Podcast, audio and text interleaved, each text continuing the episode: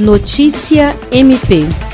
A Procuradora-Geral de Justiça do Ministério Público do Estado do Acre, Cátia Rejane de Araújo Rodrigues, fez a entrega, na manhã desta terça-feira, 22 de dezembro, dos certificados e troféus aos ganhadores do MP Acreano ao Prêmio CNMP 2020. Em razão das restrições impostas pela pandemia, a edição deste ano, realizada no dia 12 de dezembro, se deu apenas de forma virtual, portanto, as premiações foram enviadas posteriormente. O MP teve dois projetos contemplados. Os projetos Drone e Conexão de Direitos ficaram em terceiro lugar nas categorias Redução da Criminalidade e Indução de Políticas Públicas, respectivamente. A PGJ ressaltou que a essência do prêmio é reconhecer práticas e ferramentas que trazem inovações e alternativas além da judicialização. O projeto Conexão de Direitos foi idealizado e executado pela Coordenadoria de Defesa da Infância e Juventude, por meio de seu coordenador, o Procurador Justiça Carlos Roberto da Silva Maia. Já o projeto Drone, coordenado pelo promotor de justiça Júlio César de Medeiros,